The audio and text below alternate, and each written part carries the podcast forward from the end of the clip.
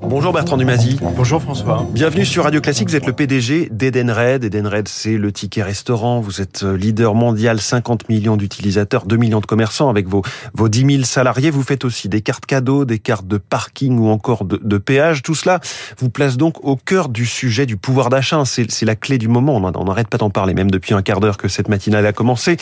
30 euh, milliards d'euros de volume d'affaires gérés en 2021. Qu'est-ce que vous observez en ce moment depuis votre, votre point de vue très particulier? Sur le quotidien des Français bah, ce qu'on observe, c'est que d'abord, euh, effectivement, le pouvoir d'achat est la préoccupation euh, première des Français. Et oui, euh, le, le coût du panier moyen augmente. D'ailleurs, on voit au travers de, de, nos tuyaux, qui sont la consommation journalière en fait de repas chez les restaurateurs ou dans la distribution d'alimentation, on voit ce panier moyen de dépenses qui augmente. Hum. Alors que, a priori, ce sont à peu près les mêmes types de produits qui sont achetés. C'est quasiment la même chose qui est achetée et pourtant... Ça augmente de combien euh, D'environ 5%.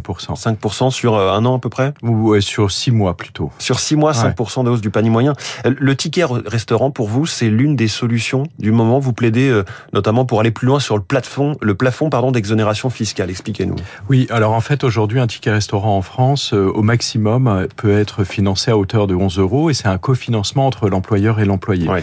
Si on interroge les employés, ceux-ci disent à plus de 70%, on est prêt à mettre plus d'argent dans le ticket restaurant. Pourquoi? Parce que on s'en sort pas avec 11 euros. Et nous, on le voit bien, la dépense moyenne journalière est de l'ordre de 14 euros. Et donc, euh, on a des employés qui disent, on aimerait pouvoir dépenser plus dans notre restauration quotidienne, mais il faut que les systèmes soient mis en place pour cela. Mmh. Et en plus, c'est un système gagnant, gagnant, gagnant, gagnant. C'est gagnant pour l'employé puisque ça lui permet d'accéder à des repas euh, à un prix moins élevé puisque c'est défiscalisé. C'est gagnant pour l'employeur puisque il cherche de la loyauté auprès de ses employés et donc c'est une manière de redonner du pouvoir d'achat en payant en gros 50% de son repas euh, quotidien. C'est gagnant pour les restaurateurs puisque à l'échelle de la France, mais nous on fait ça dans 45 pays, c'est 7 milliards d'euros qui descendent chez les restaurateurs, sachant que 60% de ceux qui utilisent le système disent sans du ticket restaurant, je ne pourrais pas aller au restaurant mmh. euh, pour mon alimentation au travail. Et enfin, c'est gagnant pour l'État, puisque s'il investit 1 euro en défiscalisation, il en gagne 1,60 euro à la fois en TVA, mais aussi en création d'emplois. Donc gagnant, gagnant, gagnant, gagnant, ça en fait 4, tout le monde est gagnant. Euh, vous voudriez donc concrètement que le ticket soit porté jusqu'à 15 euros de valeur faciale, euh, c'est ça? Oui, 15 euros, c'est-à-dire une augmentation d'à peu près 40%, mmh. sachant que comparaison n'est pas raison, mais tous les pays d'Europe l'ont fait. C'est-à-dire, vous prenez l'Allemagne, ça a augmenté de 15%, la Roumanie, la Bulgarie 30%, la Turquie 50%. Euh, donc on donc descend petite idée pour le gouvernement qui prépare un geste pour, euh, pour cet été, en tout cas. Ah, voilà, vous le glissez. Une idée simple et qui fonctionne. Il n'y a pas besoin de réinventer autre chose. Et c'est pas simplement dans le ticket, enfin, dans la restauration que vous, vous plaidez pour, euh, pour vos solutions, puisqu'il y a aussi les, les, les, solutions type chèque cadeau, KDO. Euh, là aussi, on pourrait jouer sur le plafond d'exonération en, en, le doublant. Il y a aussi le ticket mobilité. Vous avez un, une palette, finalement, de services qui pourraient aller dans le sens de, du pouvoir d'achat des Français. En fait, Edenred est un acteur du pouvoir d'achat, c'est-à-dire effectivement, on a des palettes et partout dans le monde. Donc, euh, prenons l'exemple du, du, chèque cadeau qu'on distribue partout dans le monde. En France, c'est 170 euros par an et par tête. Euh, le gouvernement en 2020 a décidé de faire passer ce plafond à 340 euros. Les 340 euros ont été utilisés. Euh, et donc, moi, ma demande, c'est euh, pérennisons cette mesure qui était une mesure provisoire du fait de l'inflation. Allons-y. Et d'ailleurs, ça a été fait. Euh, le doublement du plafond de son équivalent a été fait en Italie. Ouais. Vos résultats du premier trimestre ont été publiés il y a quelques jours. Chiffre d'affaires euh, plus 17%, 426 millions d'euros après une année 2021 déjà historique. Qu'est-ce qui tire justement vos résultats euh, vers le haut? Est-ce que c'est ce type de plafond dont vous venez de parler qui a été augmenté?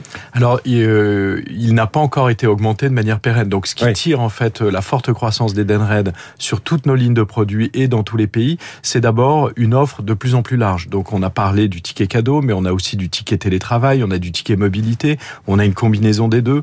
Je vous donne un exemple. Ticket télétravail, c'est pour aider les salariés à s'équiper euh, pour chez eux. Exactement, puisque s'équiper, ça coûte à peu près 1000 euros et ensuite ça coûte environ 100 euros par an. Euh, et ça, c'est l'employeur qui finance à 100%.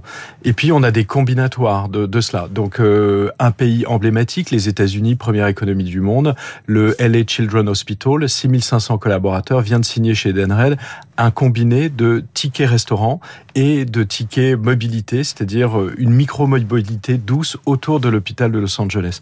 Et donc la palette de, des services Edenred qui s'élargit et qui se connecte rapidement sur notre plateforme totalement digitale permet en fait cette croissance à deux chiffres. Votre palette de services euh, s'élargit, vous le disiez, c'est aussi euh, peut-être aiguillonné, en tout cas encouragé à le faire par euh, l'émergence de nouveaux concurrents comme le français Swile, c'est une licorne, une start-up qui, qui, qui, grimpe très très vite, qui, qui a fait des levées de fonds en centaines de millions d'euros, qui vise l'Amérique du Sud et qui est très innovant. Ça vous pousse oui, oui. D'abord, euh, vive la concurrence. Premièrement, et deuxièmement, euh, la concurrence n'est pas neuve pour Edenred. On est dans 45 pays et dans chacun des pays, on a entre 5 et 10 concurrents qui sont différents en fonction de nos lignes de produits. Et oui, la concurrence est bonne parce que c'est un aiguillon euh, pour l'innovation des groupes qui sont en concurrence. Pour vous donner un, un ordre de grandeur, Edenred investit à peu près 300 millions d'euros par an dans le développement de ces solutions technologiques. Donc vous aussi, vous avez les reins solides, y compris d'ailleurs face aux GAFA euh, qui sont présents. Que, que, que dites-vous, par exemple, de cette procédure ouverte contre Apple Pay par la Commission européenne euh, On en parlait hier, hein, c'est tout récent. Bah moi, je dis que je suis un utilisateur d'Apple Pay. C'est-à-dire qu'aujourd'hui, euh, quand vous voulez payer un accès à une solution Edenred, vous pouvez payer avec votre téléphone portable en Apple Pay, Google Pay, Samsung Pay, mais aussi Edenred Digital Payment Services, puisque dans certains pays, les acteurs dont je viens de parler ne sont pas présents et donc on a dû développer nos solutions de paiement par téléphone mobile. Mais est-ce qu'il faut réguler un petit peu Apple, qui est un peu euh, seul maître du jeu sur ce système-là? Alors non, il est, il, pas, il est pas le seul maître du jeu. C'est-à-dire, nous, on a la chance de le regarder à l'échelle mondiale. Il y a des pays où Apple est très présent et il y a des pays où Apple n'est pas présent. Et dans les pays où il est très présent, il peut être en concurrence contre Samsung Pay euh, euh, ou, d'autres. Mais sur un même terminal, effectivement, c'est eux qui c'est vrai que sur le même terminal, c'est eux qui ont verrouillé, comme le fait Apple en fait sur tous ces systèmes depuis toujours. C'est-à-dire, ce sont des systèmes fermés. Est-ce qu'il faut leur demander de l'ouvrir un peu? C'est probablement une bonne chose. C'est probablement une bonne chose. Quels sont vos freins encore euh, pour vous développer plus et avoir plus de services sur ces cartes, voire sur nos téléphones Alors les freins, c'est nous, c'est-à-dire que on est une entreprise en très forte croissance. Euh, on a cru à deux chiffres depuis euh, cinq ans et chaque année, et là, comme vous le dites, on a eu un premier trimestre à 17% de croissance.